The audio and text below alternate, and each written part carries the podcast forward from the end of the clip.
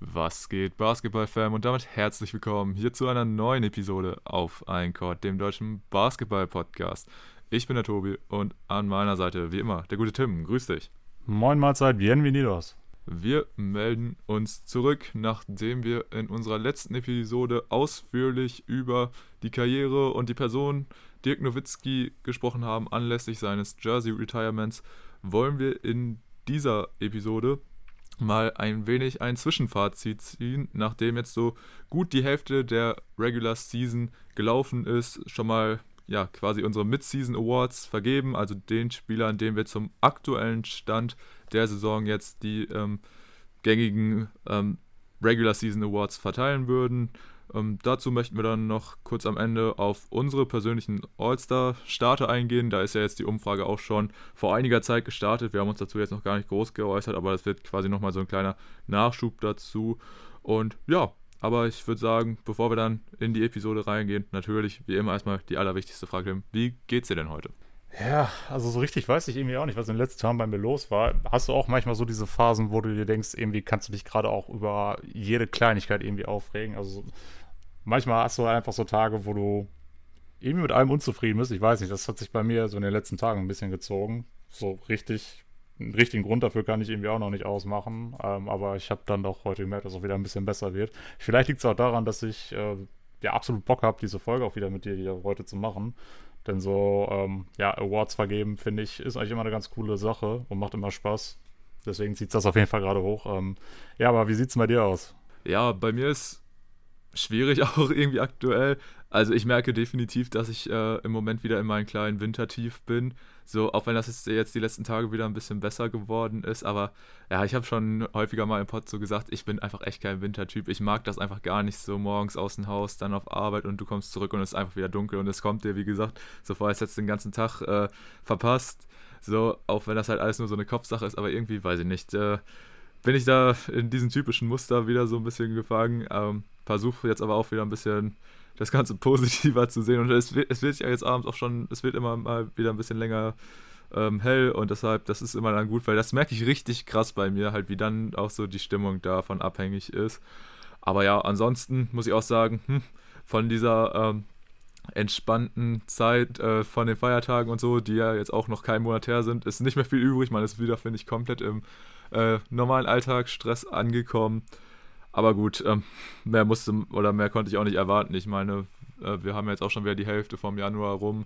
Also es geht einfach die ganze Zeit steil weiter. Und ja, in letzter Zeit ist alles wieder ein bisschen stressig. Ich habe ja noch in der letzten Episode gesagt, so gerade ähm, macht die NBA wieder ein bisschen mehr Spaß und ich komme auch viel zum Gucken. Ist jetzt gerade schon wieder ein bisschen weniger geworden. Aber ja, keine Ahnung, im Großen und Ganzen doch kann ich mich eigentlich relativ wenig beklagen und mir geht's so weit, so gut und äh, freut mich auf jeden Fall auch, dass du so top motiviert bist auf die Episode, denn ich habe da auch Bock, ein bisschen über ja, Awards und die potenziellen ähm, Kandidaten zu sprechen, macht eigentlich immer Bock. Deshalb, ja, würde ich einfach sagen, können wir reingehen. Und da wäre jetzt meine erste Frage, Tim, hast du einen speziellen Award, mit dem du beginnen möchtest? Ähm, ja, ich denke, man könnte natürlich jetzt mit dem MVP anfangen, aber fände ich auch ein bisschen langweilig, weil das ja der größte Award ist. Ähm, lass uns eine Nummer tiefer gehen mit dem Rookie des Jahres anfangen. Das können wir gerne machen. Ähm, vorab kurz äh, gesagt, wir haben uns beide so eine kleine Shortlist an potenziellen Kandidaten für die, für die jeweiligen Awards zusammengestellt und ja, die stellen wir uns jetzt quasi gegenseitig so vor, auch wenn es da wahrscheinlich ein, äh, häufiger mal der Fall sein wird, dass wir uns da ein bisschen überschneiden. Aber ja, ähm, dann würde ich sagen, ähm, Möchtest du direkt erstmal deinen Favoriten auf den äh, Award des Rookie des Jahres küren, Tim? Oder möchtest du erstmal mit den anderen Kandidaten anfangen, die du noch so auf der Liste hast? Ja, ich finde gerade beim Rookie des Jahres ist es dieses Jahr so, dass dieser Award für mich so eindeutig ist, wer das werden müsste zum jetzigen Zeitpunkt, weshalb ich da auch direkt mit meinem Kandidaten starten würde. Und das ist Evan Mobley. Ähm, es gab ja auch schon mal eine Podcast-Episode, in der wir sehr ausführlich über ihn gesprochen haben, in der wir ihn über den grünsten Klee überhaupt gelobt haben. Ähm, was einfach daran liegt, dass er einer der besten Rookies überhaupt ist, die wir in den letzten Jahren gesehen haben. Ich kann mich selten daran erinnern, dass ein Rookie schon so viel Reife ausgestrahlt hat auf dem Feld. Gerade auch am defensiven Ende, da ist es nochmal besonderer. Da das, das finde ich total absurd, dass du teilweise in Las Vegas bei den Wettquoten ihn da sogar beim Defensive Player of the Year Award da irgendwo äh, findest. Natürlich nicht ganz weit oben, aber schon irgendwo noch so ein bisschen im Verfolgerrennen. Ähm, Spoiler-Alarm, da werde ich ihn gleich nicht mehr nennen in dem Bereich, aber trotzdem merkst du einfach, dass die Cleveland Cavaliers ein so viel besseres Team sind, wenn er spielt. Und auch seine Zahlen lesen sich sehr gut mit im Schnitt 15 Punkten, 8 Rebounds, 2,5 Assists sowie knapp 1 Steal und 1,7 Blocks. Das ist einfach richtig stark, was er bringt. Und er zeigt eben schon dieses Potenzial, dass er langfristig gesehen jemand ist, der vermutlich jedes Jahr in der ähm, Defensive Player of the Year Award Conversation drin sein wird, der auch ein äh, Abonnement aufs All-Defensive Team möglicherweise haben wird. Und der Junge macht einfach Spaß und von all den Rookies, die wir jetzt in dieser Class haben, die ja, wo es ja sehr viele gute sogar gibt, ist einfach jemand, der sich nochmal sehr deutlich abhebt und da in einem ganz eigenen Tier irgendwo rumschwirrt. Und deswegen ist er für mich dann auch der klare Favorit auf diesen Award. Da bin ich natürlich ganz deiner Meinung. Also das finde ich auch echt krass dieses Jahr. Du hast schon gesagt, also der Rookie-Jahrgang ist wirklich gut. Und nichtsdestotrotz hast du halt mit Evan Mobley einen klaren Frontrunner, der mit seinen bisher gezeigten Leistungen den Award definitiv bekommen sollte. Und ich bin da auch sehr guter Dinge, dass ähm, er ihn auch schlussendlich in den Händen halten wird. Muss halt nur fit bleiben. Aber ja, wie gesagt, dass er halt wirklich so, sofort jetzt schon so einen großen Einfluss ähm, auf NBA-Niveau haben wird. Ich denke, damit haben die wenigsten gerechnet. Klar, er war ein super interessantes Prospect, auch schon vor dem Draft. Einfach weil, ja, diese, dieses Skillset, was er mitbringt, diese Athletik und natürlich auch generell diese Fähigkeit, auch zum Beispiel kleinere Gegenspieler zu verteidigen, das ist schon echt sehr stark. Und ja, auch so diese Bedenken, die man vorab hatte, dass er vielleicht ein bisschen oder dass ihm die Masse fehlt, äh, um größere Gegenspieler zu verteidigen. Das umgehen die Cavs ja auch ganz gut, indem halt noch andere Big Men neben ihnen spielen und er nicht, sag ich mal, primär als äh, Rim Protector fungieren muss. Aber ja, dadurch, finde ich, sieht man auch noch mehr dann seine Stärken, mehr dann zum Beispiel mal als Helpside Defender agieren kann. Und deshalb finde ich, ja, Evan Mobley bislang echt super stark und definitiv auch einer der Faktoren dafür, dass die Cleveland Cavaliers in dieser Saison so viele überraschen konnten und ja, einfach richtig Bock machen, sie anzuschauen. Also es ist ein weirdes Line-Up. Wir haben uns vor der Saison alle so ein bisschen gefragt, wie das in dieser Konstellation so funktionieren kann mit den äh, drei Bigs da zusammen. Aber bislang äh, läuft es echt super und da hat Evan Mobley definitiv einen großen Anteil dran. Und ja, ich bin auch echt mal gespannt, wie das, sich das bei Ihnen in den nächsten Jahren entwickeln wird, weil du hast schon gesagt, es ist total krass, dass wir hier bei einem Rookie darüber reden, dass er halt eventuell schon ins ähm, All-Defensive-Team gewählt wird, aber es ist halt einfach legit. Also ich weiß nicht, weil ich das letzte Mal einen Rookie gesehen habe, der wirklich äh, defensiv so einen starken Impact schon hatte.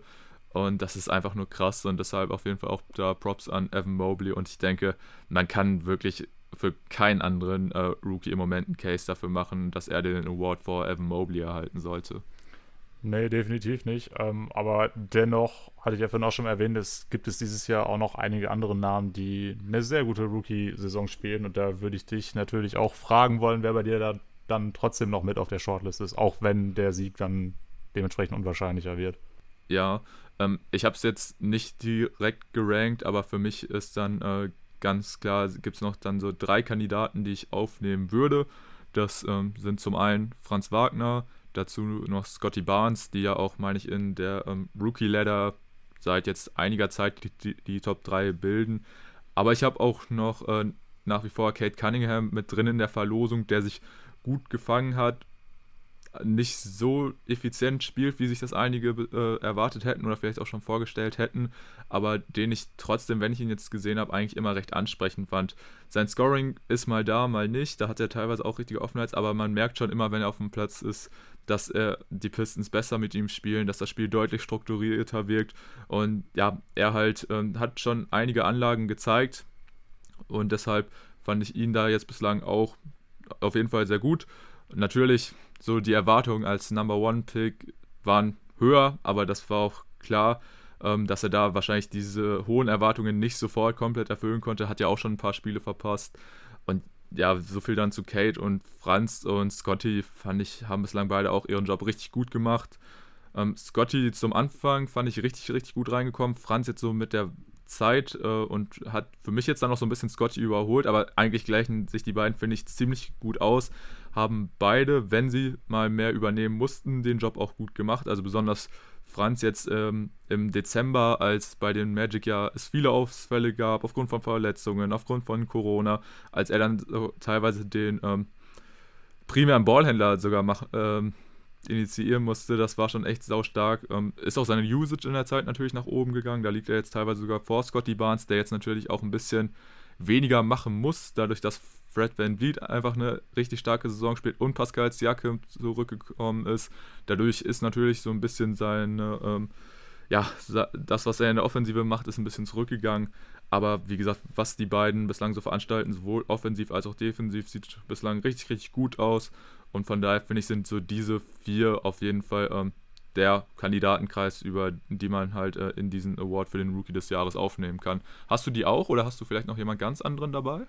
Ne, ich habe tatsächlich exakt die drei gleichen Namen da auch noch mit auf meiner Liste. Ich finde auch, wie du es gesagt hast, Kay Cunningham hatte gerade zu Saisonbeginn eben die Probleme. Ich fand, da hatte er auch so ein bisschen den Nachteil, dass alle anderen Rookies direkt ähm, ja, beim, zum Season Opener schon dabei waren. Da ist es, denke ich, ein bisschen leichter reinzufinden als ein paar Spiele später, wenn auch dieser ganze Off-Season-Rost so ein bisschen wieder abgefallen ist von den Gegenspielern. Da hatte er extrem große Probleme mit seinem Wurf. Der hat sich ein bisschen gefangen. Er hat immer noch die Schwankungen, die du auch angesprochen hast. Ist insgesamt noch relativ ineffizient. Aber ich finde, bei ihm erkennt man auch was ähnliches wie auch bei Mobley eben, dass wenn er auf dem Feld ist, dass diese Mannschaft einfach ja kein komplett anderes Gesicht bekommt, aber es, es ist schon in gewisser Weise eine andere Mannschaft und den Einfluss, den er auf das Spiel der Pistons hat, den siehst du auch nur sehr selten bei Rookies. Ähm, klar, jetzt kannst du es theoretisch bei Franz auch sagen, nur bei ihm war es ja auch so, dass er eben ja gezwungenermaßen ähm, die äh, erste Option sogar äh, phasenweise war. Das hast du ja auch gesagt, dass man da viele Ausfälle hatte. Und ich denke, gerade durch die Ausfälle von äh, Michael Foles, Jalen Sachs und Cole Anthony musste er ja sowieso dann auch nochmal eine ganz andere Rolle rein, einnehmen in den Team. Äh, was ihm natürlich auch in seiner Entwicklung sehr geholfen hat, klar, dass er da einfach andere Aspekte sowieso einbringen muss. Ähm, und ja, dadurch hatte er jetzt eben eine gewisse Zeit, in der er dann sehr viel zeigen konnte, was, ähm, wenn diese ganzen Ausfälle sich, äh, wenn die sich reduzieren, was dann eben nicht mehr so der Fall ist. Bei Scotty Barnes war es genau andersrum. Er hat am Anfang der Saison davon profitiert, dass ein Siakam noch nicht dabei war, seitdem er wieder im Team ist. Er ist Scotty auch nicht mehr ganz so auffällig wie am Anfang. Also da, ja, du hast gesagt, sie gleichen sich aus. Also sie hatten quasi so entgegensätzliche Entwicklungen über die Saison, aber im Großen und Ganzen sehe ich das auch so, dass sie da dann insgesamt sehr ähnlich abschneiden. Und ja, also wie Anfang schon gesagt, wir haben da jetzt einfach einige Namen, die sehr, sehr gut spielen. Auch ein Josh Giddy könnte man vielleicht noch ähm, ergänzen, der auch einen richtig guten Job macht in OKC, wie ich finde. Ähm, der geht so ein bisschen unter. Ich denke, in vergangenen Draftklassen oder in, beziehungsweise in vergangenen Rookie-Jahrgängen, da hätte er wahrscheinlich auch die Top 3 irgendwo erreichen können. Ähm, aber gut, so ist es nun mal, dass man in manchen Jahrgängen ein bisschen mehr Konkurrenz hat. Aber das sind dann, denke ich, auch auf jeden Fall die Namen, die wir am Ende ganz oben sehen werden, in welcher Reihenfolge dann auch immer es ist schon echt ein verdammt starker Rookie-Jahrgang, das muss man wirklich sagen. Also man kann eigentlich bei jedem Top 10-Pick sagen, dass man da auf jeden Fall schon gute Ansätze gesehen hat. Und bei denen es halt noch nicht so läuft, da hat man halt auch definitiv, sag ich mal, Entschuldigungen für oder Begründungen für Seins Verletzungen, wie halt bei Jalen Sachs oder Jalen Green. Oder, oder. Ähm, ja, und generell so das Thema Verletzungen, Ausfälle und so, das zieht sich natürlich so ein bisschen durch die Saison. Das wird man, denke ich, jetzt auch bei jedem Award oder so, wird es mal von uns mit eingestreut sein, dass der und der Spieler so und so viele Spiele verpasst hat und so, was jetzt natürlich durch äh, Covid-Protokolls oder kleinere Verletzungen oder so häufiger passiert äh, ist. Also die Umstände dieser Saison waren natürlich auch noch teilweise ein bisschen unterschiedlich. Aber ja, wie wir jetzt halt schon festgehalten haben, es ist einfach ein richtig, richtig guter Rookie-Jahrgang. Der macht einfach richtig Laune. Und ja, ich glaube, damit haben wir jetzt auch alles zu den Rookies gesagt und können zum nächsten Award übergehen. Gerne, such dir einen aus. Gut, dann schaue ich mal, was könnten wir denn als nächstes mal nehmen. Ich würde sagen, lass uns doch dann einfach schon mal über den Defensive Player of the Year reden. Und ja, da muss ich sagen, habe ich die üblichen Verdächtigen in der Auswahl habe ich jetzt hier drei Namen aufgeschrieben und das sind Rudy Gobert, Draymond Green und Janis Antetokounmpo. ich denke, hättest du vor der Saison gesagt, nenn mir mal deine drei Top-Favoriten auf den Awards Defensive Player of the Year, wären wahrscheinlich auch genau diese drei da äh, gewesen. Und da muss ich jetzt auch äh, einfach sagen, es ist wahrscheinlich der langweiligste Pick von allen, aber ich finde, das hat man jetzt besonders in den letzten Spielen gemerkt, wo er halt auch gefehlt hat. Denn Rudy Gobert hält die Defensive bei den Jazz einfach zusammen. Wenn der Typ nicht dabei ist, dann fällt der Laden gefühlt auseinander. Und deshalb ist er da für mich der ähm, absolute Top-Favorit, muss ich auch sagen. Klar, die Warriors ohne Draymond oder auch die Bucks ohne Janis, wenn die ausfallen, schwächt das die Defense natürlich auch. Aber jetzt, vor allem, wo ich das in den letzten Spielen nochmal gesehen habe bei den Jazz, wie krass es dann halt doch der Unterschied ist, wenn Rudy Gobert halt einfach nicht dabei ist. Das muss ich sagen, hat dann doch schon irgendwo auch so den kleinen Ausschlag dann nochmal in Richtung Rudy Gobert gegeben. Auch wenn ich sagen würde, also würdest du mir jetzt halt auch sagen, man gibt den Award Draymond, hätte ich da auch nicht viel gegen einzuwenden. Aber ja, also für mich waren es quasi die offensichtlichen Kandidaten. Ich hätte natürlich auch gerne irgendwie noch einen Flügel oder so damit reingenommen, aber da muss man auch ehrlich sagen, die Chancen, dass dieser Award an einen ähm, Flügelverteidiger oder halt an den Guard geht, die sind halt dann doch schon sehr gering. Das ist einfach ein Award, der von den Big Men dominiert wird und das dann aber auch wirklich zu Recht. Also da finde ich, ähm, ja, kann man einfach einen Case schlecht jetzt äh, für einen Flügel machen oder halt gegen die Bigs, die halt hier jetzt aufgeführt sind, weil ja, da muss ich ehrlich sagen, da ähm, muss man einfach auch die Rollen sehen. Da ist halt einfach der Impact von den Jungs, die halt wirklich in der Zone stehen, ist einfach größer und von daher, ja, wäre mein Top-Favorit auf den Award des Defensive Player of the Year Rudy Gobert. Ja, bisher ist der Podcast relativ langweilig, denn ich habe genau die drei gleichen Namen aufgeschrieben. Ähm, hab mich allerdings jetzt am Ende doch ein bisschen mehr zu Draymond Green hinreißen lassen. Also ich finde, er und Gobert stehen dann doch ein kleines Stück über Antetokounmpo. Ich verstehe auch deine Argumentation für Gobert total. Ähm, ich glaube, bei mir ist auch vielleicht sogar so ein bisschen Voters-Kritik mit drin. Das möchte ich jetzt auch nicht abstreiten, auch wenn ich da eigentlich ein großer Gegner von bin.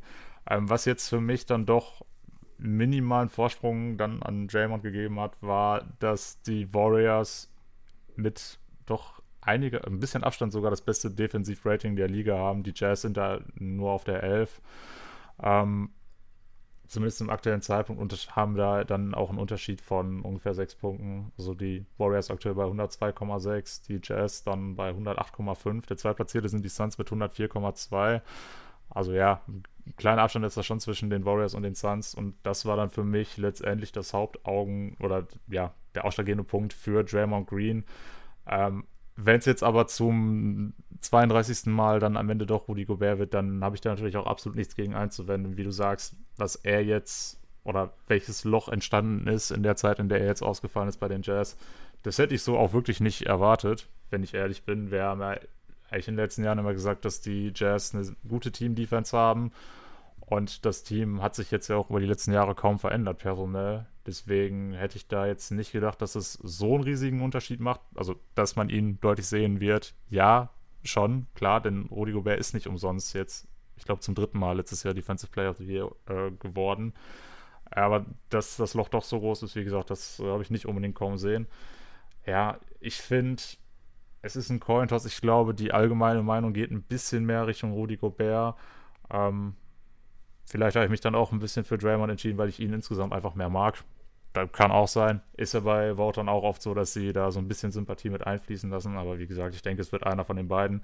Janis noch so ein bisschen als, ja, als Ass in der Hinterhand, falls jetzt beide tatsächlich, also die anderen beiden genannten, doch noch einige Spiele verpassen sollten, dass du dann vielleicht noch argumentieren kannst. Aber auch bei Janis, finde ich, kann man auch an der Stelle mal erwähnen, dass seine defensive Rolle ein bisschen anders ist als in den letzten Jahren, eben dadurch, dass Brook Lopez jetzt noch gar kein Spiel gemacht hat und Janis dann jetzt noch deutlich mehr auf der 5 spielt und auch mehr auf der 5 verteidigt.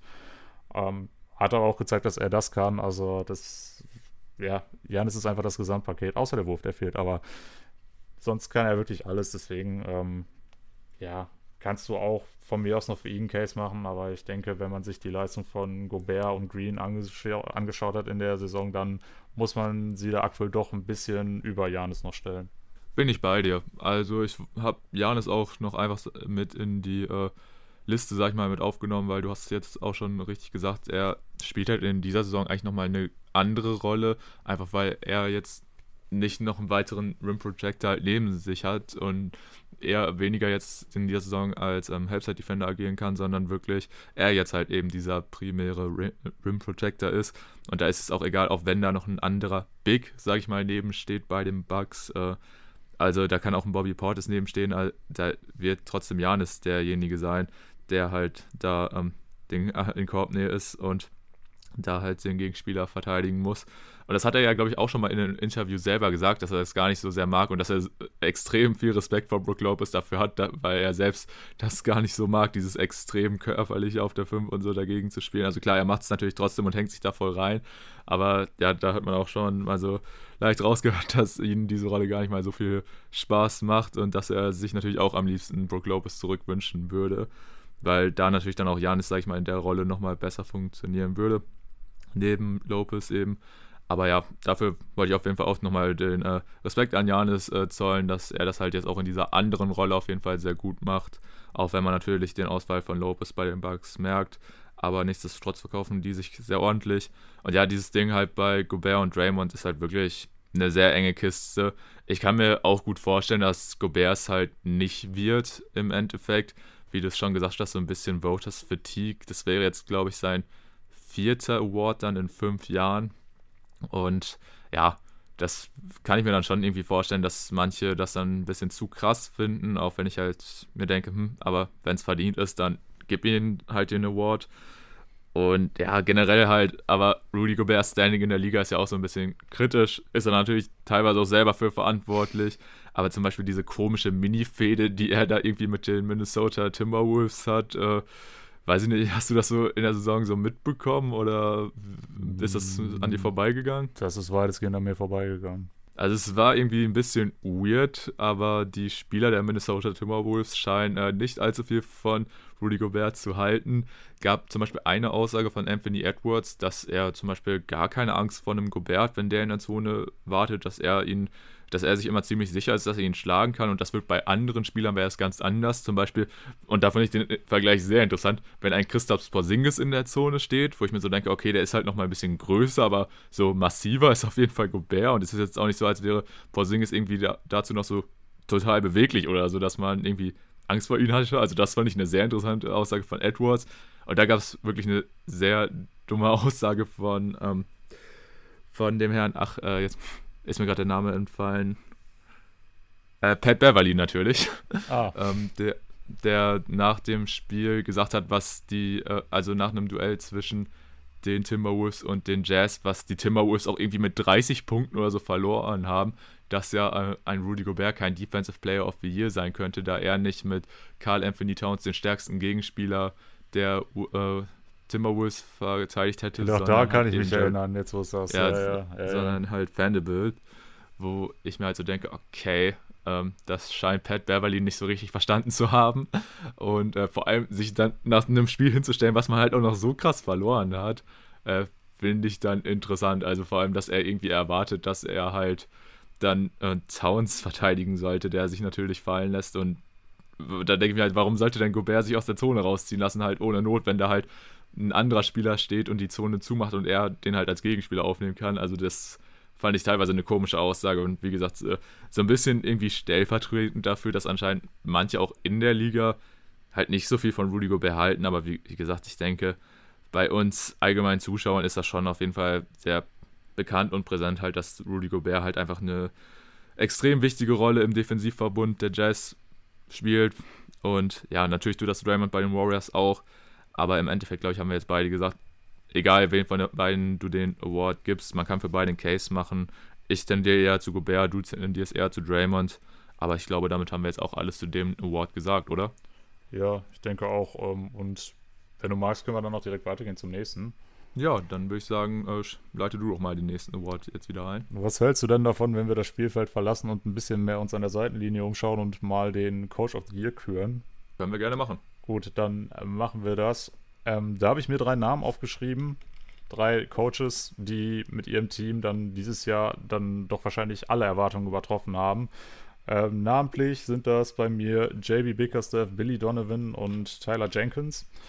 Ähm, alle drei haben es geschafft, mit einem Team, was wir ja eher so in Richtung Play-In gesehen haben, ähm, es zu schaffen, dass diese Teams dann teilweise relativ sicheren Homecourt aktuell haben oder zumindest nah dran sind in Form von den Cavs. Ähm, und da muss ich halt wirklich sagen, die Grizzlies in Form jetzt von, von Tyler Jenkins, da haben wir gesagt, ja, die haben eigentlich eher einen Schritt zurück gemacht, um langfristig einen nach vorne zu machen, aber aktuell sind sie auf Platz 3, glaube ich, im Westen. Ähm, bei den Bulls um Billy Donovan, da ist es sogar so, dass sie die 1 sind. Ähm, und bei äh, Jerry Bickerstaff und den Cavs haben wir gesagt, die sind auch wieder irgendwo ganz am Ende, weil sie einen hohen Draft-Pick abstauben wollen und sind jetzt aber auch äh, auf, auf Platz 5 im Osten. Also da kann man bei jedem irgendwo sagen, man hat aus sehr wenig dann doch unfassbar viel gemacht. Zumindest wenn man das ähm, vergleicht mit unseren Erwartungen. Ähm, wen ich jetzt da gewählt habe als Favorit, war allerdings JB Bickerstaff, denn was in Cleveland passiert, da, da kann ich mir aktuell einfach wirklich nur die Augen reiben. Wir hatten es vorhin schon mal angesprochen, als wir über den Rookie gesprochen haben, in Form von Evan Mobley. Was man da für ein Lineup aufgeboten hat, äh, hat uns erstmal sehr fragwürdig gelassen. Ähm, da, hattest, da, hattest, du ja vorhin schon äh, kurz einen Case zu gemacht, dass ähm, man ja mit drei Big Men dann spielt, beziehungsweise mit drei Spielern, die Seven-Footer oder 6'11 sind. Aber man hat es einfach trotzdem geschafft, da ein verdammt gutes Team hinzustellen. Ähm, ich war vorhin mal kurz beim Thema Defensive Ratings. Die Cavs haben auch das drittbeste. Hätte ich auch nicht für möglich gehalten mit diesem Team. Aber ja, da muss man einfach äh, Credits geben an JB Bickerstaff, dass er eben ja mit diesem Spielermaterial, mit diesen unfassbar vielen Big Men es dann doch geschafft hat, da einfach ein funktionierendes Team aufzubauen. Ähm, profitiert natürlich dann auch sehr mit der Erfahrung, die man durch Ricky Rubio reinbekommen hat, auch wenn er sich jetzt verletzt hat für die komplette Saison. Aber trotzdem, auch das, wie er Kevin Love jetzt auf einmal wieder herge her hergerichtet, klingt jetzt auch ein bisschen falsch, aber er, was er aus dem jetzt wieder gemacht hat, ist auch unglaublich. Der spielt auch eine richtig gute Rolle. Hätte ich auch nicht gedacht, dass er zumindest für die Cavs nochmal ähm, so spielen wird. Ich dachte, vielleicht bekommt er irgendwann Buyout und schafft es beim anderen Team nochmal äh, gute Leistung zu bringen. Aber dass er das jetzt in Cleveland nochmal macht, hätte ich auch nicht gedacht. Ich denke, da hat auch der Coach einen gewissen Einfluss drauf und ja, dass ich mal über ein äh, Cavaliers-Team ohne LeBron James sagen würde, dass die mir extrem viel Spaß machen, dass ich die sehr gerne gucke. Ja, war jetzt auch nicht unbedingt von auszugehen, aber freut mich aktuell, was da passiert. Definitiv, also da bin ich ganz bei dir. Der Hype für die Cavs, da haben wir ja auch schon mal ein bisschen ausführlicher drüber gesprochen. Von daher ja, die Kandidaten, die du jetzt aufgeführt hast, das waren ja alles so ein bisschen diese Überraschungskandidaten, sag ich mal, oder von den Teams, von denen wir halt nicht so viel erwartet hätten und die jetzt ein bisschen unsere Erwartungen übertroffen haben. Und natürlich kann man für die alle einen Case machen, aber dann auch für die Trainer, die halt jetzt bei den Spitzenteams stehen, kann man das, denke ich, auch sagen. Also egal, ob es jetzt dann Monty Williams oder ein Steve Kerr beispielsweise ist, theoretisch auch von dem Eric Spolstra, weil die Heat ja auch in dieser Saison bislang von vielen Ausfällen geplagt und trotzdem schaffen sie es, solide dazustehen, immer neue Spieler auf einmal aus dem Nichts zu zaubern und ein Spolstra schafft es halt dann auch einfach sofort, sie in sein System zu integrieren. Das finde ich krass. Also wirklich hier beim Coach of the Year, das sagen wir aber auch, eigentlich auch vor jeder Saison. Es ist immer ein bisschen schwierig, ähm, ja, da vorab einen Kandidaten zu bestimmen und auch selbst wenn innerhalb der laufenden Saison kannst du halt für so viele einen Case machen ähm, was ich auf jeden Fall gut finde, sage ich mal, dass das jetzt nicht mehr so dann auch ähm, als Legacy Award, sag ich mal, äh, angesehen wird, äh, dass man nicht sagen will, dass man aktuell eher nicht so sagt, äh, ja, der hatte den Award jetzt irgendwie nur erst zweimal oder so gewonnen oder noch gar nicht und deswegen geben wir jetzt einfach in diesem Jahr mal Trainer XY das Ding, sondern halt, dass man auch wirklich die Leistung in der jeweiligen Saison würdigt. Deswegen fand ich, war zum Beispiel auch Thibodeau in der vergangenen Saison ein guter Pick, weil halt, wie gesagt, wer hätte letztes Jahr gedacht, dass die nächsten Homecourt-Platz erreichen. Ich nicht. Und da erinnern jetzt natürlich die Cavs ziemlich dran äh, mit JB Bickerstaff und ja, wäre jetzt wahrscheinlich dann auch der Pick gewesen, den ich, für den ich mich schlussendlich entscheiden würde hat sich das Ganze ja jetzt, glaube ich, auch ähm, mit einem neuen Vertrag schon entlohnen lassen. Und ja, ansonsten hast du, denke ich, genug dazu gesagt. Wir könnten jetzt ja wirklich über jedes Team nochmal abgehen und da einen jeweiligen Case für machen, aber ich denke, damit ist so gut wie alles schon gesagt. Und wenn wir uns da auch sofort beim ersten Platz einig sind, dann denke ich, brauchen wir gar nicht mehr, mehr so viel über den äh, Coach of the Year zu diskutieren, oder? Nee, also wir haben jetzt ja, du hast ja sogar noch zwei neue Namen ergänzt. Also ich denke, da können wir es auch bei belassen.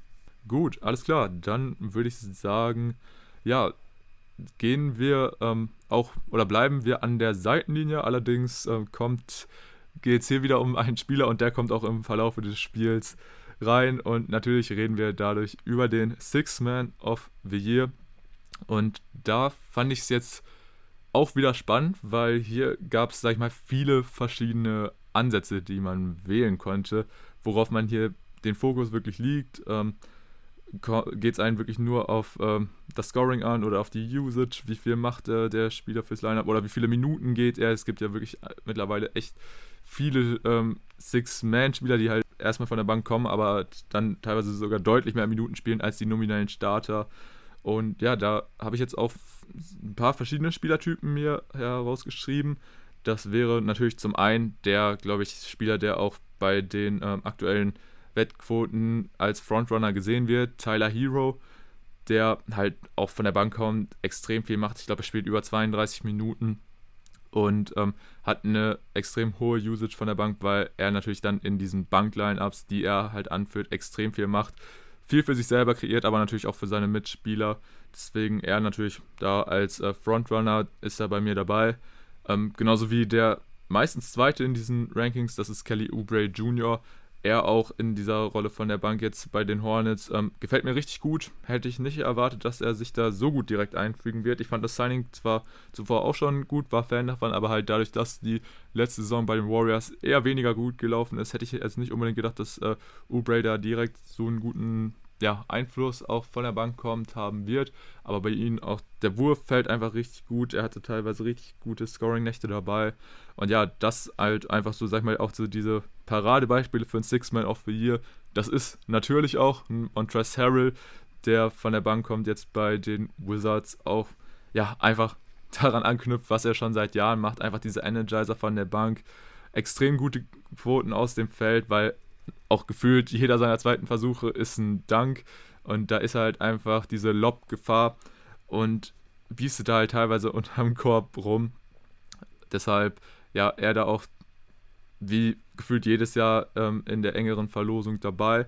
Das sind so, sag ich mal, diese typischen Scorer auch äh, von der Bank, aber ein Kandidaten, den ich da auf jeden Fall auch äh, würdigen möchte, ist der gute Alex Caruso bei den Bulls, denn er natürlich ein Spieler, der besonders in diesem zusammengestellten Kader, wo viele ja auch vor, äh, vorab gesagt haben, hm, wie sieht denn das so aus? Äh, wie wird da so der Ball verteilt? Du hast halt viele balldominante Spieler da mit einem DeMar DeRozan, mit einem Zach Levine oder auch einem Lonzo Ball.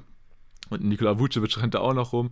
Und da finde ich das ganz cool bei Caruso, weil du ihn halt gefühlt immer irgendwo mit ins äh, Lineup werfen kannst. Du hast halt eigentlich auch dann immer primär noch einen anderen Ball Händler neben ihm. Das heißt, da wird er ein bisschen entlastet und kann sich da voll auf seine Stärken in der Defense konzentrieren. Und das möchte ich auf jeden Fall da auch nochmal ähm, ja, lobend hervorheben, dass halt ein Caruso, so ein Bankspieler ist halt auch einfach geil. Wenn du so jemanden von der Bank bringen kannst, der halt äh, den Gegner absolut terrorisiert und dann teilweise auch mit einem Lonzo Ball zusammen einen richtig ekelhaften Backcourt fahren kann. Das finde ich richtig stark und ja, das hätte ich auch nicht gedacht, dass Caruso bei den Bulls wirklich so einen, äh, guten Einfluss haben wird und ja, deshalb wollte ich ihn da auch nochmal auf jeden Fall ähm, lobend hervorheben, auch wenn er jetzt, sage ich mal, wahrscheinlich der mit Abstand unwahrscheinlichste Kandidat von denen jetzt hier ist. Einfach weil sowas im Normalfall beim Six Man of the Year nicht so sonderlich beachtet wird, sondern da wird einfach meistens drauf geguckt, hm, wer macht die meisten Punkte und hat vielleicht noch ganz gute Quoten dabei und der kriegt dann halt auch meistens das Ding. Deswegen Alex Caruso wahrscheinlich ein totaler Außenseiter-Tipp, aber ich denke, in der Allgemeinheit ist auf jeden Fall bekannt, wie wichtig auch ein Alex Caruso äh, ja, für die Bulls ist. Und deshalb, ja, wenn das jetzt erstmal so meine ersten Kandidaten. Aber ich bin mir sicher, beim Six Man kann man auch für viele andere noch einen Case machen. Hast du noch andere Namen äh, dabei, Tim? Ja, einen anderen habe ich da noch notiert, aber der ist auch ein bisschen abgeschlagen. Vielleicht nochmal kurz zu Alex Caruso. Ich glaube, ein weiterer Nachteil, den er hat, ist, dass er relativ viele Spiele schon verpasst hat. Er hat, glaube ich, erst 25 oder so gemacht von über 40 möglichen. Aber das ist dann in der Endabrechnung wahrscheinlich auch schon zu wenig. Ähm, ich fand es allgemein dieses Jahr ein bisschen schwierig, beim Six-Man überhaupt geeignete Kandidaten zu finden, denn durch die ganze Covid-Situation und diese vielen Ausfälle hast du diese Spieler, die nur von der Bank kommen, eigentlich gar nicht mehr so wirklich. Dadurch, äh, dass ständig irgendwelche Leute ins Health and Safety Protokoll aufgenommen werden, hast du eben auch viele eigentliche Bankspieler, die dann sehr viele Starts machen. Ähm, deshalb, also so diese Spieler zu finden, die ausschließlich von der Bank kommen, da habe ich jetzt zumindest bei den Leuten, die da im weiteren Kandidatenkreis sind, gar keinen gefunden. Ähm, bei wem das noch so. Nee, die gibt es auch nicht. Die ja. gibt es auch nicht. Also, da, wie ich vorhin auch schon mal kurz gesagt habe, also das ist halt in der aktuellen Saison, gibt es das einfach nicht so. Die Spieler, die nur von der Bank kommen, weil da musste teilweise wirklich jeder mal Eben, phasenweise eingreifen. Bei, und bei, dann gab es ja auch wirklich welche, die sich jetzt quasi dann als Starter etabliert haben oder sogar teilweise halt mehr als 50 Prozent der Spieler als Starter gemacht haben. So Paddy Mills, Jalen Brunson, Dennis Schröder. Also die kannst du dann halt nicht nehmen. Eben, das sind ja so Leute, die hast du vor der Saison da so im erweiterten Kandidatenkreis schon irgendwo gesehen. Auch Jalen Brunson war ein Name, den ich erst fast ausschreiben wollte. Da habe ich aber auch gedacht, nee, komm, also Luca hat so viele Spiele verpasst, der hat so viele Starts gemacht, den kannst du nicht nehmen. Und selbst Alex Caruso hat von seinen, ich habe es gerade nochmal nachgeguckt, 26 Spielen neun sogar gestartet. Also das ist auch äh, ja, mehr als ein Drittel. Ähm, auf wen jetzt so dieses typische, ich komme eigentlich immer von der Bank, es sei denn, es geht halt wirklich gar nicht an, das ist Buddy Hield, aber der gefällt mir dieses Jahr dann auch nicht ganz so gut, wie ich mir erhofft hatte. Er trifft zwar auch 38% seiner Dreier, aber auch seine Field-Quote ist fast identisch. Und unter 40% aus dem Feld ist dann einfach zu wenig. Deswegen wäre der jetzt noch so jemand gewesen, der aber auch schon ein bisschen abgeschlagen ist. Aber ich denke, das wird am Ende auf jeden Fall auch entweder auf Tyler Hero oder Kelly Oubre hinauslaufen. Aber dadurch, dass Tyler Hero dann doch noch eine deutlich höhere Usage hat und gerade Scoring bei diesem Award auch eine größere Rolle spielt als Defense, die dann bei Oubre eher vorhanden wäre, ähm, denke ich, ist Tyler Hero da dann auch zu Recht der klare Frontrunner aktuell bei den Buchmachern.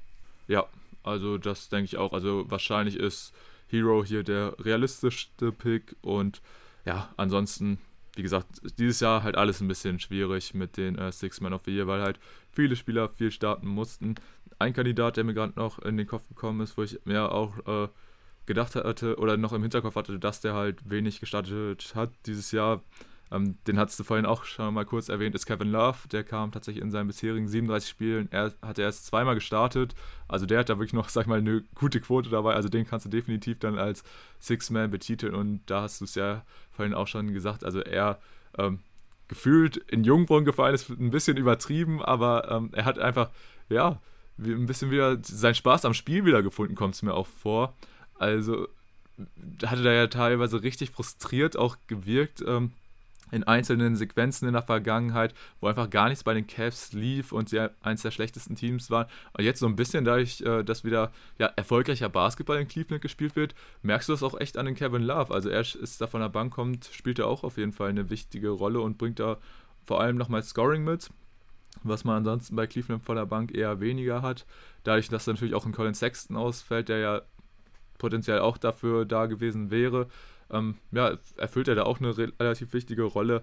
Aber ja, ich denke, im Großen und Ganzen wird da wahrscheinlich ähm, keiner äh, an Tyler Hero oder vielleicht Kelly Oubre oder Montrezl Harrell, einfach weil der immer in der engeren Verlosung ist. Ich glaube, die drei wären so diese Top-Favoriten auf den Award und ich glaube, schlussendlich wäre ich dann auch bei Tyler Hero.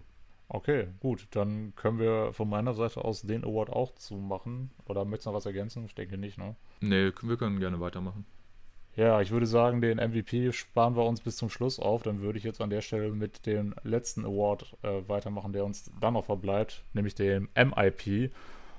Und ähm, ja, da ist es so, oder beziehungsweise letztes Jahr war es da so, dass da ein Spieler gewonnen hat, der jetzt nicht diese ganz krassen äh, Ausbrüche in seinen Statistiken hatte, sondern einfach als, als Persönlichkeit auch sehr gereift ist und ein Franchise dann übernehmen konnte. Das war Julius Randle in dem Fall.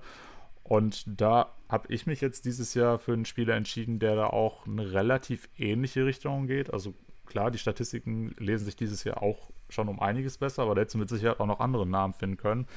Aber wen ich jetzt da ganz vorne habe, das ist äh, auch einer deiner Lieblingsspieler und ich bin mir ziemlich sicher, dass du ihn da auch haben wirst. Das ist Ja Morant von den Memphis Grizzlies, der für viele in diesem Jahr den Sprung zum Superstar geschafft hat. Ich bin ehrlich, für mich noch nicht ganz. Ähm, klar hat er offensiv nochmal einen deutlichen Sprung gemacht, defensiv ist da noch sehr viel Luft nach oben, klar. Ähm, aber auch er ist jemand, wo ich mittlerweile wirklich sagen muss, der ist einfach ein Leader eines Franchises, was auch in die Playoffs geht. Ähm, viele trauen ja auch den Grizzlies sogar einen ähnlichen Playoff-Run zu wie letztes Jahr den Atlanta Hawks. Ähm, ich denke, wenn alles passt und gerade auch mit den ganzen Umständen, die wir dieses Jahr in der Liga erleben, ist das vielleicht sogar gar nicht ganz so weit hergeholt.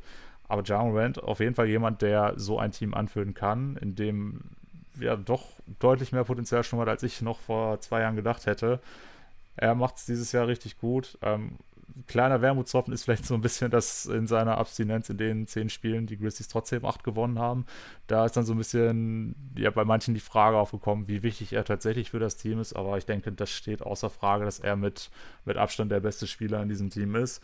Wie gesagt, für mich ist er noch nicht der ist er noch kein Superstar. Für mich steht er so ein bisschen vor der Tür, hat den Schlüsselbund schon in der Hand, aber muss den richtigen Schlüssel irgendwie noch suchen. Also so ein bisschen fehlt mir dann noch. Ähm, aber das wird sich, denke ich, auch relativ zeitnah ändern, dass ich ihn da auch in der Rolle sehe.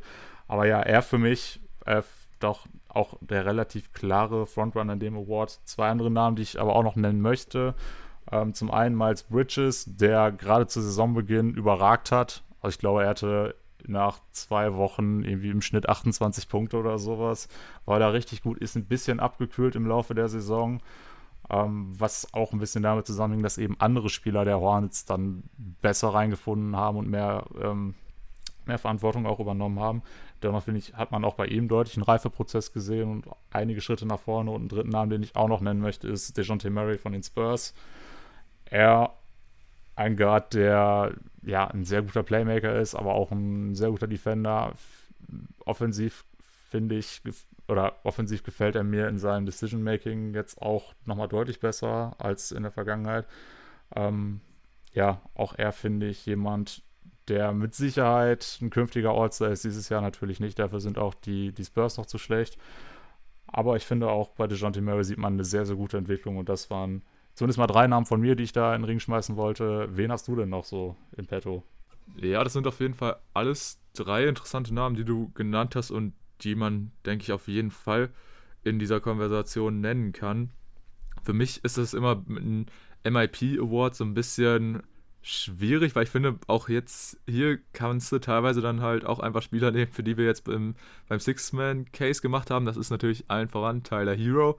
Aber auch generell habe ich so meine Probleme, muss ich sagen, mit dem MIP Award, weil, weil irgendwie ist es ja auch immer so ein Award, so der ist dann interessant so für Drittjahresprofis, die dann auf einmal ihr Scoring nochmal deutlich steigern, weil das ist ja eh so eine Regel bei diesem Award. Als Sophomore kannst du den Award gefühlt nicht gewinnen oder darfst es nicht, weil da erwartet jeder diese Entwicklung. Aber sobald du im dritten Jahr bist, ist es gefühlt scheißegal. Da erwartet keiner mehr was von dir.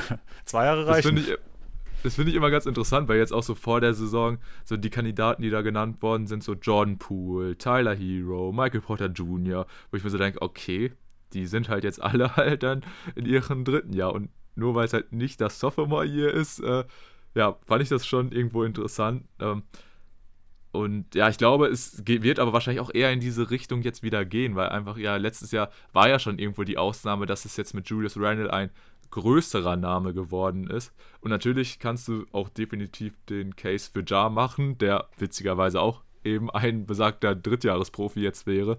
Aber ja, bei ihm ist es natürlich nochmal ein ganz anderes Niveau, jetzt wie bei den anderen, die ich aufgezählt habe, weil Ja in dieser Saison einfach extrem abliefert. Natürlich seine Zahlen, die davor auch schon gut waren, jetzt nochmal gesteigert hat. Und ja, bei ihnen halt jetzt so ein bisschen das Ding gewesen mit der Verletzung und dass die Grizzlies trotzdem so gut waren, äh, fand ich auch ein bisschen weird, dass da es teilweise hieß so, ja, so gut kann er ja gar nicht sein oder die Grizzlies brauchen ihn ja vielleicht auch gar nicht. So, das fand ich schon teilweise ein bisschen sehr weird, wenn ich mir so denke, am Anfang der Saison gab es teilweise auch wirklich Leute, die äh, ja über Ja als potenziellen MVP gesprochen haben, weil er halt auch so gezockt hat. Natürlich war es dann ein bisschen eine sehr krasse Overreaction, aber ja, da muss man halt so ein bisschen gucken, ne? Äh, so kann man Spieler, der wirklich Potenzial hat, auch in dieser, in diesem Gefilde zu spielen, ihn dann halt diesen MIP Award, diesen kleineren zu geben, auch wenn halt die Zahlen, sag mal, auf einem anderen Level sind wie bei äh, Spielern, die sonst in dieser Kategorie unterwegs sind, finde ich es interessant. Also, weil ich bin da auch total unschlüssig, ob ich da Jar mit reinnehmen würde. Halt von der reinen Steigerung, finde ich, und vor allem, wenn man halt das in dem Volumen betrachtet, in dem er halt produzieren muss, äh, finde ich, kann man das auf jeden Fall so sehen. Aber wie, wie auch schon beim Six-Man, ich finde, der MIP Award ist so einer, du kannst halt so viele Cases machen. Ähm, um jetzt auch so ein bisschen diese Mauer mit den Sophomores zu überschreiten, da finde ich, sind halt auch besonders zwei Namen sehr krass, die man dieses Jahr wirklich ausführen kann. Und das sind halt eben Desmond Bain und Tyrese Maxey, die dieses Jahr in so einer größeren Rolle sind als halt in ihren Rookie-Year und da halt trotzdem performen. Also ähm, Maxi äh, ist halt alleine, ähm, hat seinen Punkteschnitt verdoppelt und äh, hat seine Assist-Zahlen verdoppelt und, und, und. Also gefühlt in allen Kategorien ver verdoppelt, äh, verdoppelt hat, hat, er seinen Aus Output. Genauso halt eben wie einem Bane. Einfach weil sie halt jetzt in dieser neuen Rolle sich etabliert haben und da halt einfach einen richtig guten Job machen. Klar, Tyrese Maxi den Umständen geschuldet, aber auch bei einem Bane, ich denke, da hätten das jetzt die wenigsten gesehen, dass der direkt so einen großen Sprung macht. Und da finde ich, könnte man trotzdem dann äh, sagen, okay, dann geben wir ihm diesen Award, weil natürlich, dass er sich entwickelt, kann man oder erwartet man, aber dass die halt so einen großen Sprung machen, jetzt sowohl Bane als auch Maxi, ich denke, das hätten dann doch eher die wenigsten erwartet, dass so ein Sprung jetzt schon im zweiten Jahr kommt. Und deswegen finde ich, könnte man halt auch wie gesagt, einen Case für die beiden machen, auch wenn sie es nicht werden. Da ist halt irgendwie diese Fourth Wall mit Tim Sophomores ist da irgendwie zu groß. Aber ja, wie gesagt, MIP, ich tue mich da immer so ein bisschen schwer.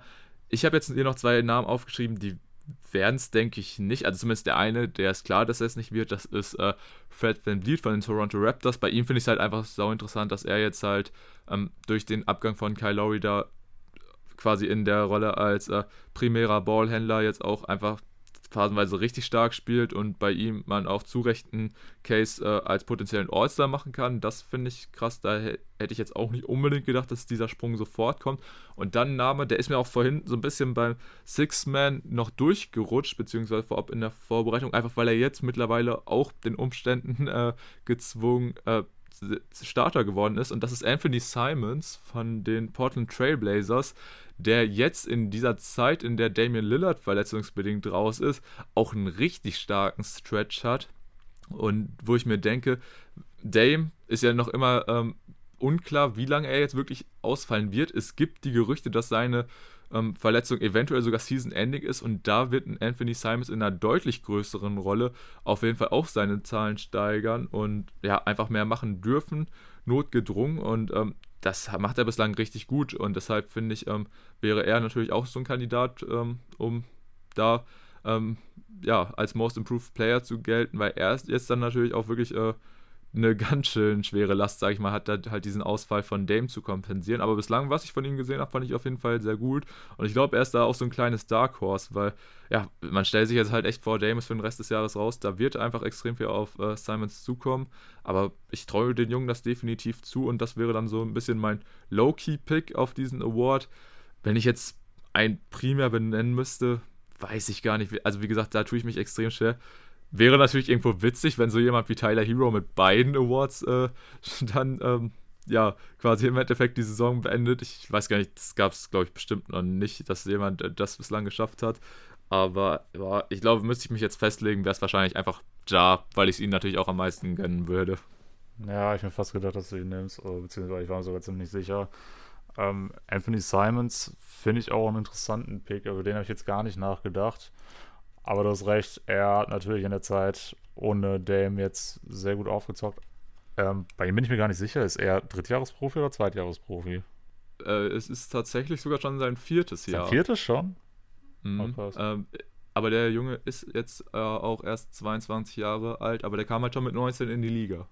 Äh, echt? Aber das wie glaube ich, letztes Jahr das erste Mal so richtig aufgefallen. Und das, oder beziehungsweise war das letztes Jahr, als er den, beim Dunk-Contest war, oder war das auch schon vor zwei Jahren?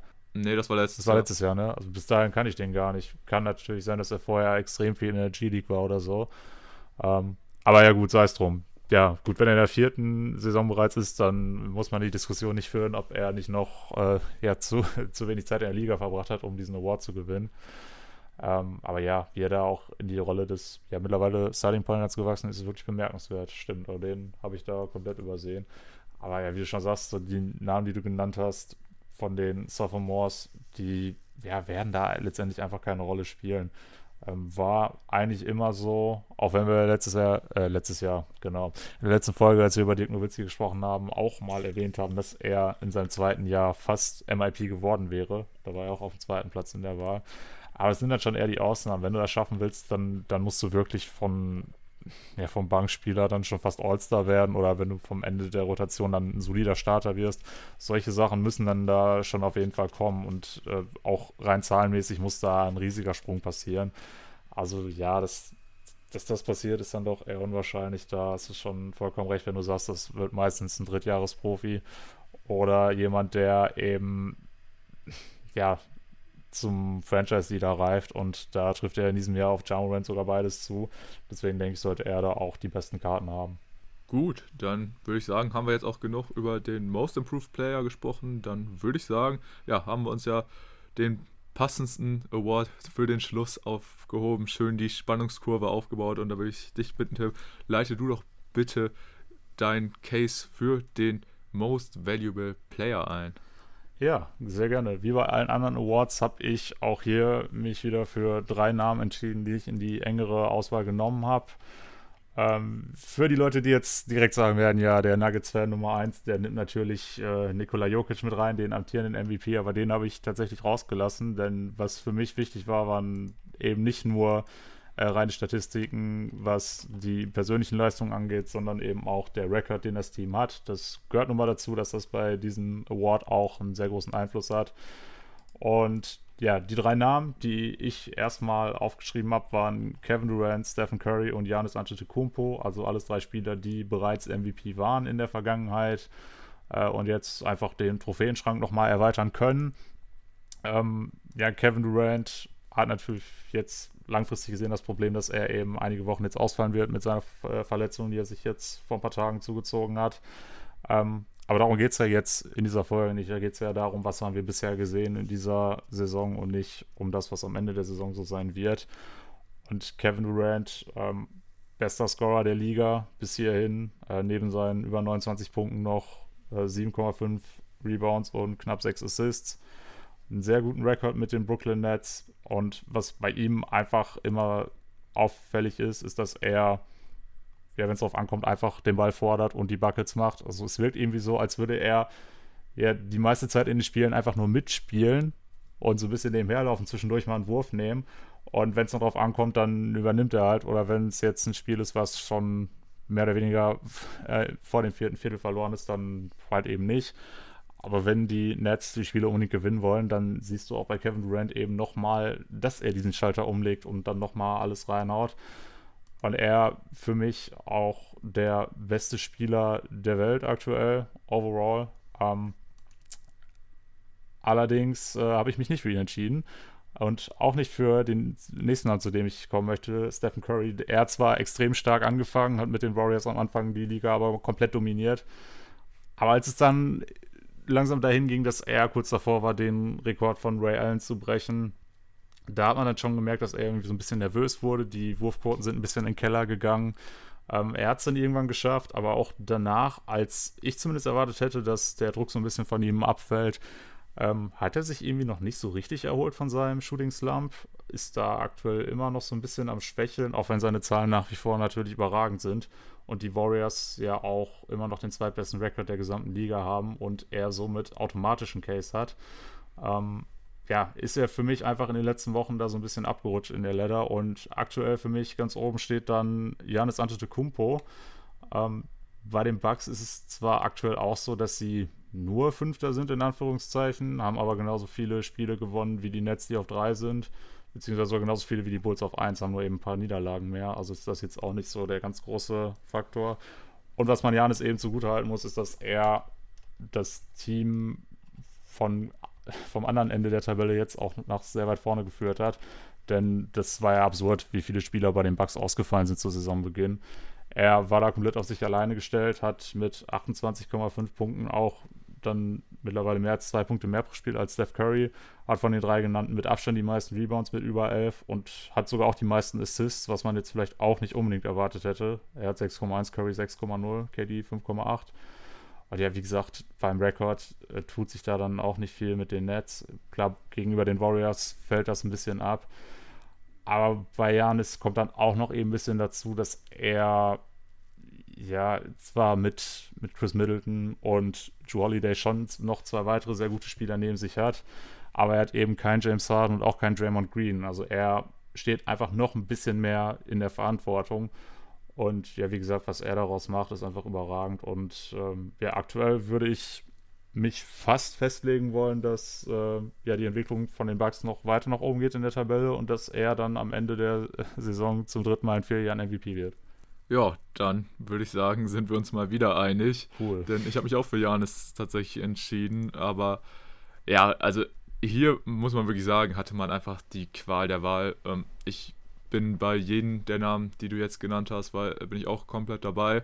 Ich finde, man kann auch noch über einige andere äh, Spieler reden, die, die man zumindest in den erweiterten MVP-Kreis nehmen kann. Da wäre ich dann auch ähm, bei dem schon von dir angesprochenen Nikola Jokic oder auch, man muss es sagen, äh, LeBron James, was der Typ aktuell abreißt, ist halt echt krass. Aber da ist auch bei mir der Faktor, wie du ihn schon ausgeführt hast, mit dem Rekord spielt da halt für mich auch einen eigentlich ziemlich wichtigen Faktor und deshalb äh, sind die beiden für mich da auch so ein bisschen raus. Wenn du natürlich nur auf den Rekord guckst, äh, kannst du natürlich auch sagen, ey, was ist denn mit zum Beispiel DeMar Rosen bei den Bulls? Gibt ja wirklich einige, die ihn da auch in diesen Kreis irgendwo mit reinzählen möchten. Ähm, aber ja, das kann man auch irgendwo machen, aber dass er da wirklich Chancen hat, das Ding im Endeffekt zu holen, ich denke, da sind wir uns einig, die Chancen sind wirklich sehr, sehr gering. Also das ist halt einfach ein Ding, das entscheidet sich zwischen Steph, KD und Janis. Ich bin auch immer noch äh, positiv gestimmt, dass eventuell Joel Embiid später in dieses Rennen mit einsteigen kann. Er hat jetzt leider auch das Problem gehabt, dass er schon wieder ein paar Spiele verpasst hat, wie immer. Leider irgendwie bei Joel Embiid. So, er ist phasenweise richtig krass und dann ist er irgendwie wieder kurz für ein paar Spiele raus, dann kommt er wieder krass zurück und dann. Ach, er schafft es halt leider nicht so richtig konstant fit zu bleiben, weil er wäre ja auch noch so einer gewesen, der in der letzten Saison hätte er da nicht seine Verletzung am Ende gehabt. Da muss man wirklich sagen, das wäre ein super spannendes Rennen dann zwischen ihn und Jokic geworden. So ähm, halt leider nicht. Und ich befürchte leider so ein bisschen, dass das ein Embiid dann jetzt auch wahrscheinlich so über seine Karriere verfolgen wird, weil ansonsten, ja, was für mich halt dann auch immer noch so ein wichtiger Faktor ist beim MVP, ist halt irgendwo dieser Two-Way-Faktor weil natürlich, wir haben den Defensive Player of the Year, den man als extra Award hat, aber ich finde, für den MVP ist nicht nur das Scoring wichtig, natürlich alle Namen, die wir hier genommen, äh, bislang genannt haben, ich glaube, die sind in der Top 10 äh, der Scoring-Liste in der NBA, aber ich finde halt auch der defensive Faktor zählt irgendwo für den MVP dazu. Und das ist dann vielleicht auch ein bisschen unfair einem Steph gegenüber, weil da sind halt natürlich die anderen allein aufgrund ihrer körperlichen Gegebenheiten, haben da Vorteile ihm gegenüber. Aber wie gesagt, dass man Janis halt zum einen in der Deep-Boy-Konversation nennt, als halt jetzt auch ähm, aufgrund seiner offensiven Leistung halt in der MVP-Debatte, finde ich, das stärkt halt einfach dann, sag ich mal, nochmal den Case in der MVP-Diskussion, weil wenn du, wenn es jetzt zum Beispiel so zwei einzelne Awards mit Def Defensive Player of the Year und Offensive Player of the Year und das wäre dann zum Beispiel zusammengelegt, der MVP, dann wäre es logischerweise, äh, ähm, denke ich, bei unseren bisherigen Kandidaten definitiv Janis. Von daher, ja, finde ich auch, man kann halt für jeden Case machen. Ich finde es halt auch abartig, was KD jetzt bislang über die Saison gespielt hat. Deswegen finde ich seine Verletzung auch echt ärgerlich, dass er dann jetzt erstmal für ein paar Wochen raus sein wird und damit wahrscheinlich dann auch zu wenig Spiele im Endeffekt auf den, für den Award haben wird. Und bei Steph, ja, ist ein bisschen schade, dass er jetzt aktuell in diesem Shooting-Slump ist, was halt auch äh, immer noch absurd ist, wenn man halt guckt. Also jetzt, wenn wir die eine Saison rausrechnen, wo er nur fünf Spiele gemacht haben, schießt er jetzt gerade die schlechteste Quote von draußen mit 38 Prozent. Und das ist, das ist tatsächlich auch das erste Mal jetzt, dass er halt über einen längeren Zeitraum beziehungsweise mit mehreren Spielen in der Saison unter 40% Dreierquote ist. Und ich bin auch ganz guter Dinge, dass er sich da nochmal wieder fangen wird. Aber ja, jetzt dadurch halt durch diesen Slum Curry jetzt so ein bisschen ja, zurückgefallen und ich glaube auch, dass er das nicht unbedingt mehr aufholen wird und halt, wie gesagt, durch die Durant-Verletzung, ja, bleibt dann fast nur noch Janis übrig und das ist halt auch einfach wieder verdient, muss man einfach sagen. Also klar, Voters Fatigue kann man auch sagen, hier Janis schon wieder wäre jetzt der dritte, aber man muss auch sagen, also theoretisch hätte Janis das Teil auch im letzten Jahr verdient, ja. Und ja, einfach durch diesen extrem wichtigen Two-Way-Faktor ist für mich auch Janis einfach so ein Typ, den kannst du das Ding halt gefühlt immer geben und dazu ist halt auch so gut wie immer fit, hat natürlich jetzt auch wie einige andere schon ein paar Spiele verpasst, aber das ist äh, so vom rein prozentualen Anteil immer noch deutlich genug. Und wenn er das halt so beibehalten wird, dann glaube ich, wird der MVP Award in diesem Jahr auch nur über Janis gehen.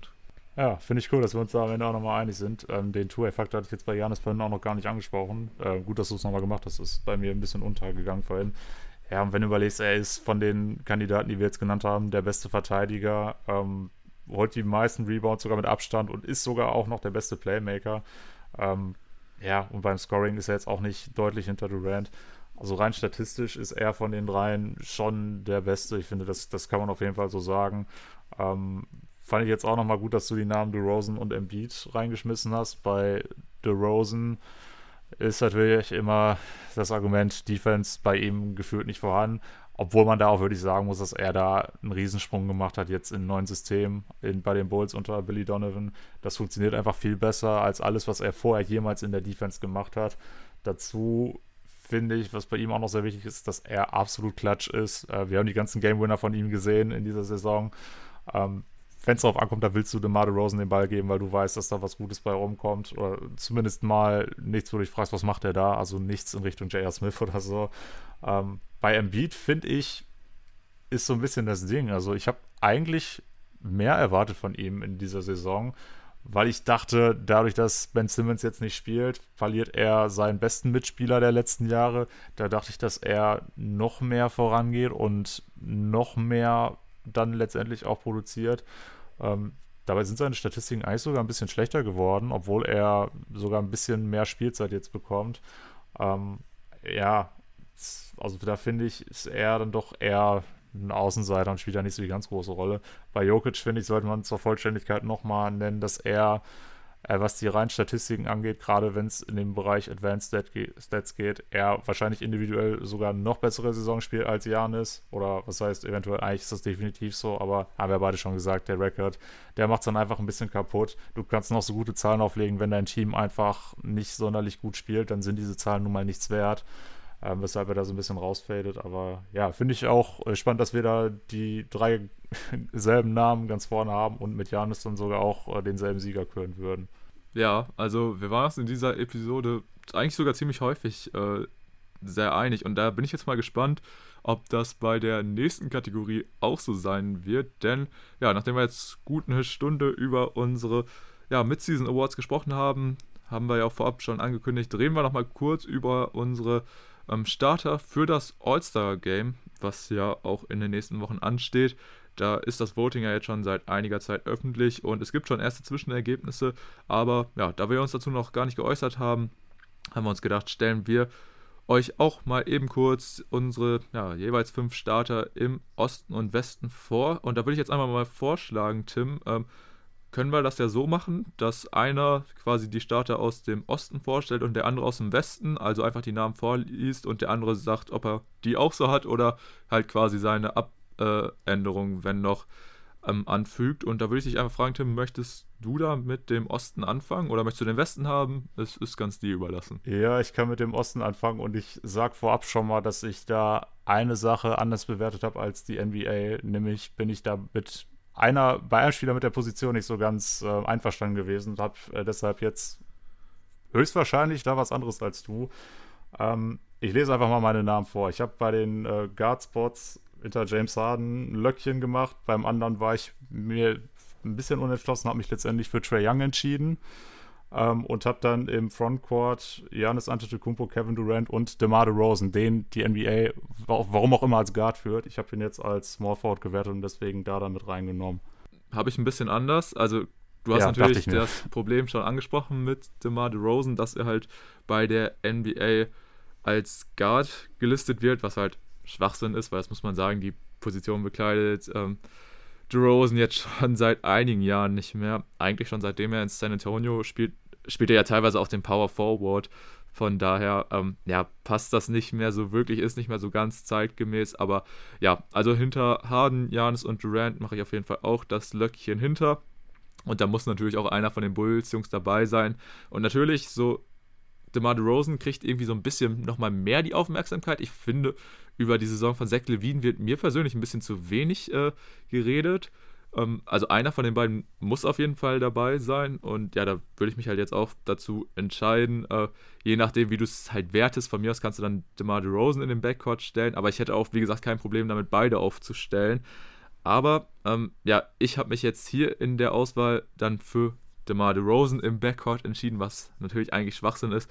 Aber nichtsdestotrotz habe ich dann auch, wenn er jetzt ein paar Spiele verpasst hat, habe ich trotzdem Joel Embiid ähm, als Starter aufgestellt, weil. Ja, und genau das find, dachte ich mir nämlich. Ja. Trotzdem spielt er eine extrem gute Saison und natürlich, man konnte irgendwo mehr erwarten oder hatte irgendwo das äh, Ding, weil halt diese Geschichte rund um Ben Simmons, dass er halt jetzt quasi noch mehr Last auf seinen Schultern satteln muss und deswegen hätten vielleicht einige nochmal größeren Sprung in den Zahlen erwartet, aber ich muss sagen, nichtsdestotrotz macht das halt richtig gut, wenn man halt sieht, dass er halt keinen richtig nominellen Playmaker an seiner Seite hat, der ihn da auch häufiger mal finden kann, weil Maxi macht seine Sache ordentlich und auch ein Furkan Korkmaz macht das teilweise als Ballhändler richtig gut.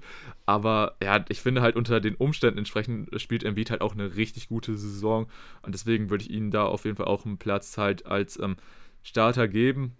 Und deshalb, ja, irgendwo halt dann schade, dass halt einer von Levine oder DeRozan rausfällt bei mir. Aber das ließ sich halt irgendwie nicht verhindern, weil ansonsten waren für mich irgendwo alle anderen gesetzt und von daher, ähm, ja, wären das dann meine Starter im Osten.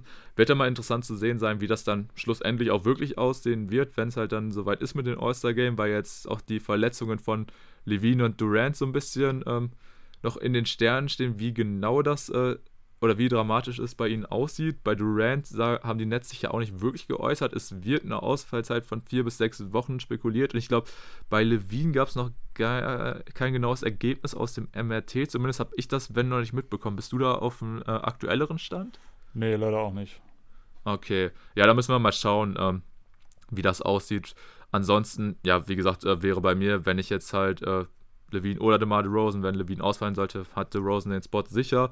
Falls Durant nicht dabei sein sollte, hätte ich wahrscheinlich als nächsten Namen im Frontcourt im Osten, hätte ich dann Jason Tatum. Wäre das dann auch für dich der logische Nachrücker oder hättest du da noch wen anders? Ja, also irgendwie finde ich es auch ein bisschen schwierig bei Tatum, weil er ähnlich wie Embiid meine Erwartungen jetzt nicht so richtig erfüllt hat in dieser Saison, aber nach wie vor kannst du da immer noch sagen, dass er eine großartige Saison spielt. Also klar, die Effizienz ist nicht immer so da, wie man sich das wünscht, aber im Großen und Ganzen ist es immer noch richtig gut, was er macht und dann finde ich es auch in Ordnung, ihm da diesen Spot zu geben. Ja, da gehe ich mit. Wäre jetzt bei mir die Überlegung zwischen ihm oder Jimmy Butler gewesen, aber Butler hat, glaube ich, nur knapp die Hälfte der Spiele bislang gemacht und deshalb, äh, ja, Tatum Fullt auch am Anfang ein bisschen kritisch gesehen, weil er da halt auch noch nicht so richtig in Form war. Aber es ist auch immer schwierig, sag ich mal, bei diesen All-Star-Votings, weil dann so sind irgendwie die Spieler, die so Schwierigkeiten haben, in die Saison zu kommen und dann halt erstmal schlechte Zahlen auflegen, sind dann irgendwie so direkt abgestraft und dann heißt es so, ja, bei den Zahlen ist es schwierig. Äh, oder wird dann der Case gemacht, so, nee, da spielen andere momentan besser. Aber ja, ist halt irgendwo schwierig, weil du verteilst dann quasi ja auch so eine Saisonleistung mittendrin oder halt im Februar. Und deshalb, ja, habe ich mich irgendwo schwer getan. Ähm, Trey Young, den hast du ja noch als zweiten Starter im Backcourt genannt, der hatte ich auch erst überlegt, aber bei ihm ist halt auch so ein bisschen, ist halt, das ist auch wieder die Frage, wie man es gewichtet, aber die Hawks sind für mich halt so ein Underperformer-Team und natürlich Trey gibt sein Bestes, ähm, hatte da ja jetzt teilweise auch ein geisteskrankes Game, wo er 56 Punkte gedroppt hat mit 14 Assists und die Hawks haben trotzdem verloren. Also an Trey liegt es nicht wirklich, auch wenn er natürlich immer defensiv anfällig sein wird und da halt ein Minusfaktor für die Hawks, aber irgendwo ja, hat mich seine Saison auch irgendwie noch nicht so ganz überzeugt. Auch wenn er individuell gut spielt, aber halt da kommt so ein bisschen dieses Gesamtkonstrukt auch mit den Hawks, die halt in dieser Saison underperformen. Damit habe ich ihn so ein bisschen abgestraft, was vielleicht ein bisschen auch schwierig ist, weil es ist ja immerhin noch eine quasi eine individuelle Leistung, so eine All-Star-Nominierung, aber deswegen wäre Trey für mich jetzt in diesem Szenario kein Starter. Ja, was mich bei Trey Young einfach schon wieder so beeindruckt, ist, dass er äh, ich glaube, sowohl in Punkten als auch in Assists jeweils in der Top 5 ist oder sogar noch weiter oben teilweise. Das ist eben eine Kombination, die ist schon sehr einzigartig. Bei ihm war es ja auch sogar so, dass er in seiner College-Saison in der NCAA erster in Punkten und in Assists war. Das ist nochmal so nebenbei als Fakt. Und dass er das jetzt auch in der NBA fast genauso bringt, das finde ich einfach sehr bemerkenswert. Und wie du schon gesagt hast, es ist irgendwo eine rein individuelle Auszeichnung. Ich bin auch absolut bei dir, dass die Hawks überhaupt nicht gut performen dieses Jahr als Team. aber an Trey Young liegt es immer nicht wirklich. Klar ist er defensiv immer ein Minus, aber wir haben es auch schon immer wieder gesehen, dass sie es schaffen, ihn ganz gut zu verstecken. Da finde ich, ist der offensive Output, den er bringt, dann doch deutlicher über das, was man oder das, was er einem defensiv nimmt. Ähm, das finde ich schon okay und ähm, ja, vielleicht von mir auch noch mal ein paar Worte zu Zach Levine. Ich finde, wenn du ihn jetzt mit DeRozan vergleichst, dann siehst du erstmal nahezu die identischen Stats. Aber der große Unterschied ist eben, dass ein Zach Levine dir keine Spiele gewinnt, im Gegensatz zu DeRozan, weshalb ich DeMar DeRozan immer über ihn nehmen würde. Ich habe auch überlegt, ob ich beide mit reinnehme, aber konnte ich mich dann doch auch nicht ganz so äh, hinreißen, weil ich dann noch wieder gedacht habe, ja, Trae Young, der ist offensiv einfach so eine Macht diese Saison, sowohl im Scoring als auch im Passing. Da wollte ich ihn einfach mit reinnehmen. Ja, ja, absolut verständlich. Und ich denke, wir sind uns eigentlich, Trey Young wird halt auch in diesem Jahr definitiv All-Star. Ob er als Starter sein wird, ist, die andere Frage. Aber nachdem das ja, fand ich, auf jeden Fall letztes Jahr auch so mit der größte Snap war, dass Trey Young halt einfach kein All-Star geworden ist. Also das war schon echt ziemlich krass. Also das wird er dieses Jahr definitiv äh, bekommen, diese Auszeichnung. Und dann, ja, müssen wir mal schauen, ob er halt dann diesen Starting-Spot bekommt oder halt jemand anders. Wie gesagt, für mich war es halt schwierig, weil ich wollte halt definitiv mindestens einen von den Bulls-Jungs dabei haben und da halt beide im Backcourt gelistet waren und für mich im Frontcourt halt eh kein Vorbeikommen an Janis, KD und Embiid war, ja, ist Trey halt so ein bisschen leider rausgefallen, aber gut, das hast du halt auch eben. Es sind halt nur fünf Spots zu vergeben. Und ja, ich glaube, damit haben wir dann jetzt genug zum Osten gesagt, oder? Ja, äh, sagen wir doch mal, wen du im Westen hast.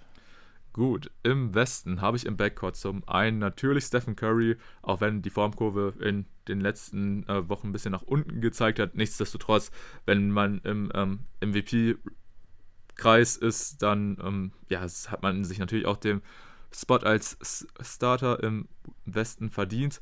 Der zweite ähm, Spot im Backcourt ist ja so ein bisschen ein Diskussionsthema auf jeden Fall gewesen. So rein von den Namen her oder vor der Saison hätte man wahrscheinlich gesagt, Luka Doncic oder Damian Lillard sollten da die klaren Kandidaten sein.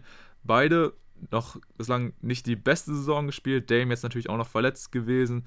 Bei Luca ist es im Moment so, dass der Wurf gar nicht fällt. Und obwohl ich Luca liebe, konnte ich ihn halt hier jetzt nicht einfach reinsetzen. Dafür gibt es einfach im Moment auch zu viele andere gute Guards im Westen. Und ja, da musste man mal so ein bisschen schauen. Also die Suns haben halt irgendwie immer diese Problematik, dass du halt Booker und äh, Chris Paul hast und die sich immer irgendwie so ein bisschen die Stimmen wegnehmen. Und hier konnte ich mich dann auch nicht wirklich für einen entscheiden. Und deshalb war dann bei mir die Entscheidung äh, zwischen Donovan Mitchell und Ja Morant. Und da war ich dann vielleicht auch wieder ein bisschen biased, aber da habe ich mich dann wieder für Ja Morant entschieden. Ähm, der natürlich aber, wie wir auch schon gesagt haben, einfach eine krasse Saison spielt. Von daher, ja, habe ich mich da für ihn als Backcourt-Partner für Curry entschieden. Und im Frontcourt fand ich es auch gar nicht mal so einfach, weil da waren für mich wieder zwei Spots klar. Und zwar ähm, der von LeBron und Jokic.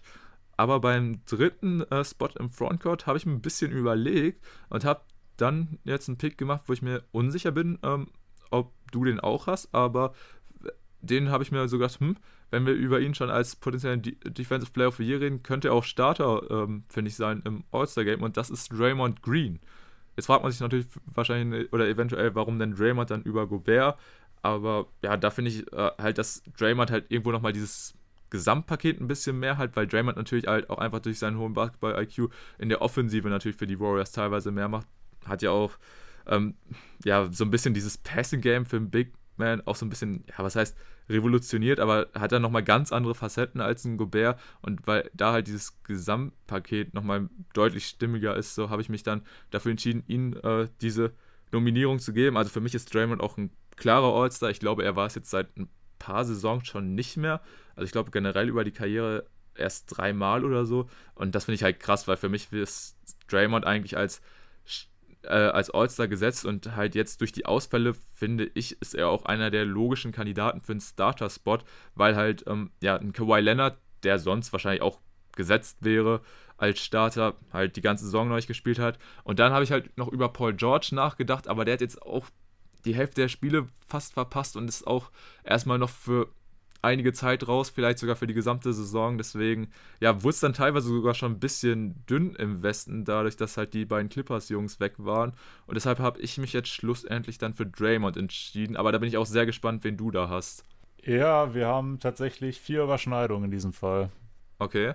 Jetzt ist die Frage, wen haben wir anders? Was würdest du hm. vermuten? Dann, wenn du schon so fragst, will ich jetzt sogar, glaube ich, vermuten, dass du vielleicht eher Mitchell als Morant hast. Ich habe Chris Paul. Oh, lol. ja, also das fand ich unfassbar schwierig. Vielleicht äh, einfach, um da jetzt direkt anzuschließen, ähm, was du gerade über Draymond gesagt hast. Ich sehe es sehr ähnlich. Du hast da viele potenzielle Kandidaten gehabt, die einfach durch Verletzungen da so ein bisschen rausfallen. Seien es jetzt die beiden Clippers. Und vor der Saison hätte ich da mit Sicherheit auch einen Anthony Davis noch mit in den Ring geschmissen, aber das war auch nicht so das ganz Wahre, was wir von ihm gesehen haben. Und Draymond Green, finde ich, ist einfach ein sehr valider Pick. Eben nicht nur, weil er einer der besten Verteidiger der Liga ist und auch mal auf jeden Fall einen Top-2-Case hat auf den Depoy. Er ist eben auch das Gehirn der Warriors in der Offensive. Ähm, man spricht in der Offensive natürlich immer sehr viel von Steph Curry oder jetzt, wo er wieder da ist, auch von Clay Thompson. Aber den Wert, den Draymond Green auch in der Offensive der Warriors hat, der kommt für mich nach wie vor zu kurz und muss angerechnet werden. Wie du schon gesagt hast, er war nur sehr selten Ortsteil in seiner Karriere, was ein bisschen verwundert. Ähm, Starter war er, glaube ich, sogar gar nicht oder höchstens einmal. Ähm, da finde ich, ist jetzt einfach seine Zeit gekommen, eben durch diese Ausfälle auch, finde ich das absolut gerechtfertigt. Und ja, jetzt äh, kommen wir mal zu dem Spot, den ich ein bisschen anders habe. Ähm, ich finde, du kannst für alle Namen, die du da jetzt vorhin genannt hast, einen Case machen, sei es jetzt Chris Paul, Devin Booker, Donovan Mitchell oder eben auch Ja Morant. Das geht schon alles irgendwo klar. Bei mir war es letztendlich ein Sympathie-Pick, gebe ich ganz ehrlich zu. Ähm, wir sind ja auch so ein bisschen die Fans, die da voten, deswegen äh, finde ich, ist das auch durchaus legitim. Ja, weil ich, was bei Chris Paul auch einfach mehr oder weniger einzigartig ist, ist diese Verbindung, die er mit seinem Coach aufgebaut hat. Man spricht ja des Öfteren mal von Spielern, die der, die der verlängerte Arm des Coaches sind, aber nirgendwo, finde ich, ist das so krass wie bei den Suns mit Chris Paul und äh, Monty Williams. Und ich finde einfach ähm, auch schon allein beachtlich, was Chris Paul in seinem Alter noch ähm, ja, einfach auf den Platz bringt. Äh, ihn jetzt ins selbe Team zu stellen wie LeBron James ist dann auch nochmal interessant, ähm, da der noch ein bisschen älter ist. Aber ja, ich finde, Chris Paul ist einfach jemand, den werden wir wahrscheinlich nicht mehr ganz so oft beim All-Star-Game sehen. Äh, und ich finde, wenn du da einfach so viele Spieler hast, für die du einen Case machen kannst, dann kannst du da vielleicht auch so ein bisschen die Narrative bedienen und dann vielleicht mal sagen, ja, Chris Paul, komm, gib's ihm einfach nochmal. Du weißt nicht, ob er das nächstes Jahr nochmal so in der Form bringen kann und die anderen haben eben ihre Zukunft noch vor sich. Ja, fand ich jetzt ein bisschen tatsächlich überraschend, dass es schlussendlich Paul geworden ist, aber mit dem Narrativ kann ich es auf jeden Fall auch nachvollziehen. Aber wir haben es ja jetzt schon gesagt, also die Entscheidung ist echt ziemlich schwer, da äh, für wen man sich im Backcourt neben Curry entscheidet bei Paul ist es halt, wie ich gesagt habe, dass halt bei den Suns die beiden besten Spieler halt im Backcourt bilden. Und Booker halt jetzt dadurch, dass er halt besonders in dieser Saison äh, dann auch viel mehr dann äh, das beim Scoring auch mal wirklich explodiert und da halt einfach dadurch ein bisschen auffälliger, sag ich mal, ist als Paul und sich natürlich auch insgesamt an der Seite von Paul steigert, sich zum Beispiel im Playmaking deutlich verbessert hat, kann man, denke ich, auch definitiv einen Case dann für ihn machen dass man ihn da auch über Paul nimmt, auch wenn Paul natürlich quasi als Mentor da ein bisschen mitverantwortlich ist. Ist so ein bisschen die Frage. Man könnte da natürlich auch so als, diesen, als diese Fackelübergabe dann sagen, okay, dann kriegt Booker quasi diesen Spot und Paul, der es ja jetzt auch schon über einige Jahre war, äh, rückt dann quasi ins zweite Glied. Aber, also halt so ein bisschen, wie es die Suns auch vorgesehen haben. Aber wie gesagt, da kannst du halt viele ähm, Case für machen oder halt auch viele Ansichten, so, weil klar, so wie du es gesagt hast, dann jetzt nochmal Paul zum ja, Ende seiner Karriere, beziehungsweise er, hat ja noch genug Jahre, aber äh, ja, ihn jetzt nochmal so diesen Spot als Starter zu geben, ist natürlich auch ein absolut äh, valider Punkt und ja, muss man mal schauen, aber wie gesagt, die jungen Leute haben ja auch, denke ich, in Zukunft noch genug Zeit und da wird es dann auch einfach richtig spannend, weil ein Luca wird dann wahrscheinlich sich auch in den kommenden Jahren wieder fangen und da auch ein absoluter Anwärter darauf sein, auf diesen Spot. Und da muss man mal, mal schauen. Aber ja, es ist auf jeden Fall eine ziemlich umkämpfte Position gewesen.